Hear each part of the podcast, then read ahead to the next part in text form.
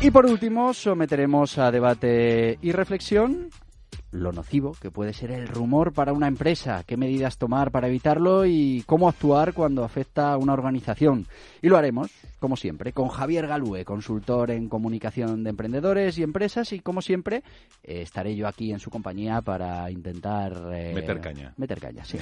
pues hoy vamos a hablar de cotilleo eso que se habla en los pasillos y que se habla fuera de la empresa, pero se me ocurre porque estaba leyendo El Economista y hace algún tiempo una emisora local de Toledo que se llama Radio Consuegra informó el lunes 21 de enero de ese año que una pequeña empresa de fabricación de puertas que se llamaba ITM había quebrado.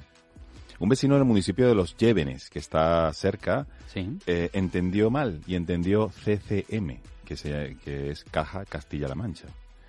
Pues eh, no te quiero ni contar, porque aparte esa localidad fue, mucha gente fue víctima del caso Afinsa Forum, ¿no? Pues eh, vamos a ver, empezó a sumarse y a sumarse todo aquello y resulta que las dos sucursales que había de ese banco, eh, de esa caja, tuvieron que reforzar con dinero de varias furgonetas, los retiros fueron masivos y se entró en una espiral muy, muy seria, sencillamente por un malentendido, ¿no? Pero un malentendido de una sola persona. De una sola persona que tendría, me imagino que sería el señor que... que Era el dueño de todas las cuentas allí. ¿o, o el dueño de la carnicería o algo. Pero bueno, eh, las malas noticias suelen tener un poder de, de expansión brutal, ¿no? Y en este caso ya había un precedente y esto fue un desastre. Un Oye, desastre. ¿qué, qué, hacemos cuando esto pasa? Porque, sí, lo primero, eh, sí. Claro, eh, ni te va ni te viene. De repente te, se te planta un problema eh, en las puertas de tu empresa y algo habrá que hacer, ¿no? Sí, porque los rumores pueden ser un susurro que se escucha en los ascensores, en los pasillos, pero puede ser luego un ruido alto o puede ser, puede ser un tsunami, como fue este caso. Claro, es un banco, pero esto le llega a pasar a una carnicería porque resulta que han dicho que la carne estaba no, no, pero, pero perdóname, y tela, ¿eh? Pero, bueno, sí, el banco también puede crecer. No, no, es que además lo, lo, del banco tiene un problema muy importante y es que, como todos sabemos, los bancos no tienen todo el dinero eh, que Claro. deberían tener. Quiero decir, entonces, si de repente eh, entran en pánico y todo el mundo quiere retirar los depósitos, eh, Tela. tenemos un problema grave. ¿eh? Y que ellos dependen mucho de la reputación. Claro, de hecho, claro. en Cataluña los primeros en salir fueron bancos también, porque eh, al ver que empiezan a bajar los depósitos, tienes que salir corriendo porque tu capital, tu sangre es precisamente Bueno, esa, ¿no? pongámonos que nos ha pasado algo parecido a esto. Sí. ¿Qué, qué, qué tenemos que hacer? Vale, lo primero es identificar si es un rumor externo o interno. Vale. ¿Vale? En el caso de que Claro, sea que también interno. puede ser interno. Sí, sí, de hecho, Y en muchísimos, muchísimos, caso. sí, muchísimos pueden ser internos y entonces tienes que inmediatamente identi- identi- identificar el origen, ¿no? Si es un, una persona que tiene eso, como tú dices, una mala intención, también puede ser por desconocimiento. Esa persona sencillamente dice o recibe una, una información falsa o incorrecta o exagerada y, por supuesto, La magnifica. la magnifica y la lanza a la calle. Otro es ánimo col- de colaborar con algún con algunos compañeros. Por ejemplo, oye, me he enterado que van a echar a este, a este y a aquel. Y tú, por hace hacer bola. una gracia, pues Claro. sale otra cosa y eso, pues una bola que crece y a la crisis y, y el ERE y a saber, ¿no? Bueno, eso también tiene mucho que ver con la transparencia, ¿no? Sí, de hecho a eso íbamos, porque, y, y por cierto, la otra, mm, a ver, es aspecto que tenemos que, que identificar y que mucha gente lo hace es por necesidad de afiliación, o sea, quedar bien.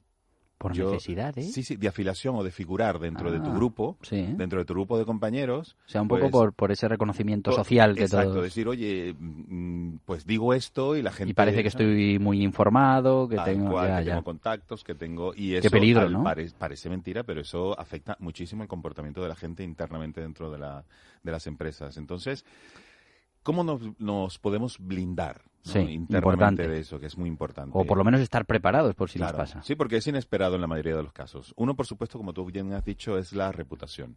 Si una persona tiene, o una empresa, una marca tiene muy buena reputación, la mayoría de la gente probablemente diga, hombre, es, a ver, O sea que- eso puede ser un... Primer consejo, hay que trabajar la reputación, Eso. aunque no nos haya pasado esto nunca. No, no, siempre hay que trabajarla, pero en este caso, para protegernos de esto, muchísimo más. Eso se hace con, con- con comunicación, con planes de comunicación interna, de reputación. Hay muchas no solamente una.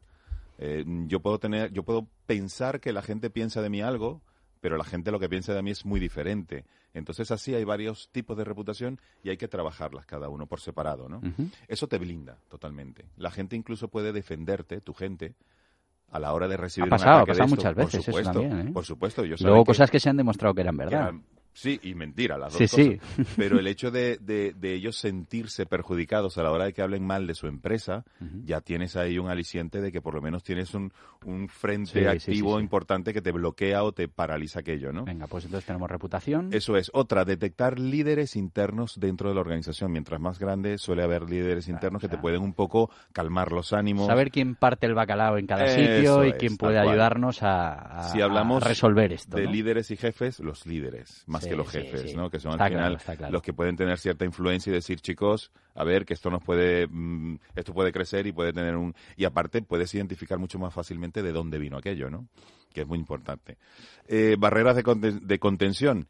Eh, si no tienes esos líderes, crearlos, incentivarlos, tener una política de liderazgo interna que precisamente haga que el sistema funcione y que evite que cualquier agua que se pueda estar escapando por allí con un rumor, eso vaya a tener un efecto como el que tuvo con la caja de Castilla-La Mancha. Y algo muchísimo, muchísimo, pero muy importante es no ignores los rumores. Quiero decir, cuando tú sientas el run run en los pasillos, en los ascensores, no los ignores porque eso puede crecer y cuando te des cuenta es imparable como un tsunami. Entonces, por supuesto, no puedes vivir Pero ¿y cómo, paranoico. cómo sentido. compites contra un rumor que suelen ser muy jugosos?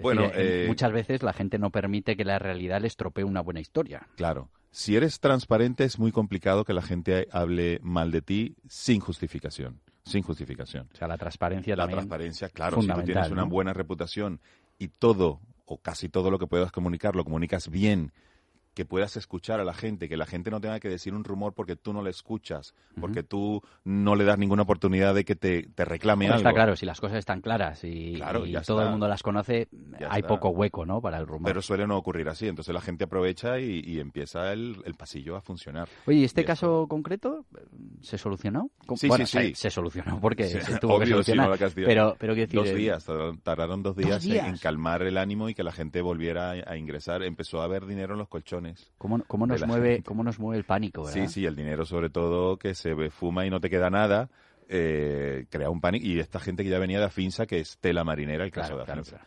Pues la verdad, muchísimas gracias, eh, Javier. Galué, por, por hablarnos de, de este tema de los rumores, que, que en muchos casos puede traernos tantísimos problemas a las organizaciones, y como hemos visto, sin comerlo ni beberlo. Encantadísimo. Eh, antes de terminar, me gustaría que Arancha nos recordara los canales eh, y las redes sociales de participación eh, en nuestro programa en Mundo Emprende. Os recuerdo que participar en Mundo Emprende es muy sencillo. Podéis enviar vuestras opiniones, comentarios y dudas a info@mundoemprende.com, a nuestro WhatsApp al número 694-420-878, mandando vuestros mensajes de texto o de audio. Repito, al número 694-420-878. Y además también tenéis la posibilidad de contactar con nosotros a través de nuestras redes sociales habituales. Podéis encontrarnos en Facebook y LinkedIn como Mundo Emprende y en Twitter como Mundo Emprende 1. Hasta la semana que viene, recuerda, cada domingo de 7 a 8 de la mañana, aquí en Es Radio, en Mundo Emprende. Y todos los días en mundoemprende.com, el portal online para emprendedores, pymes y autónomos. Mundo Emprende, un programa comprometido con el emprendimiento responsable. Patrocinado por Anerea, con Borja Pascual. Es Radio.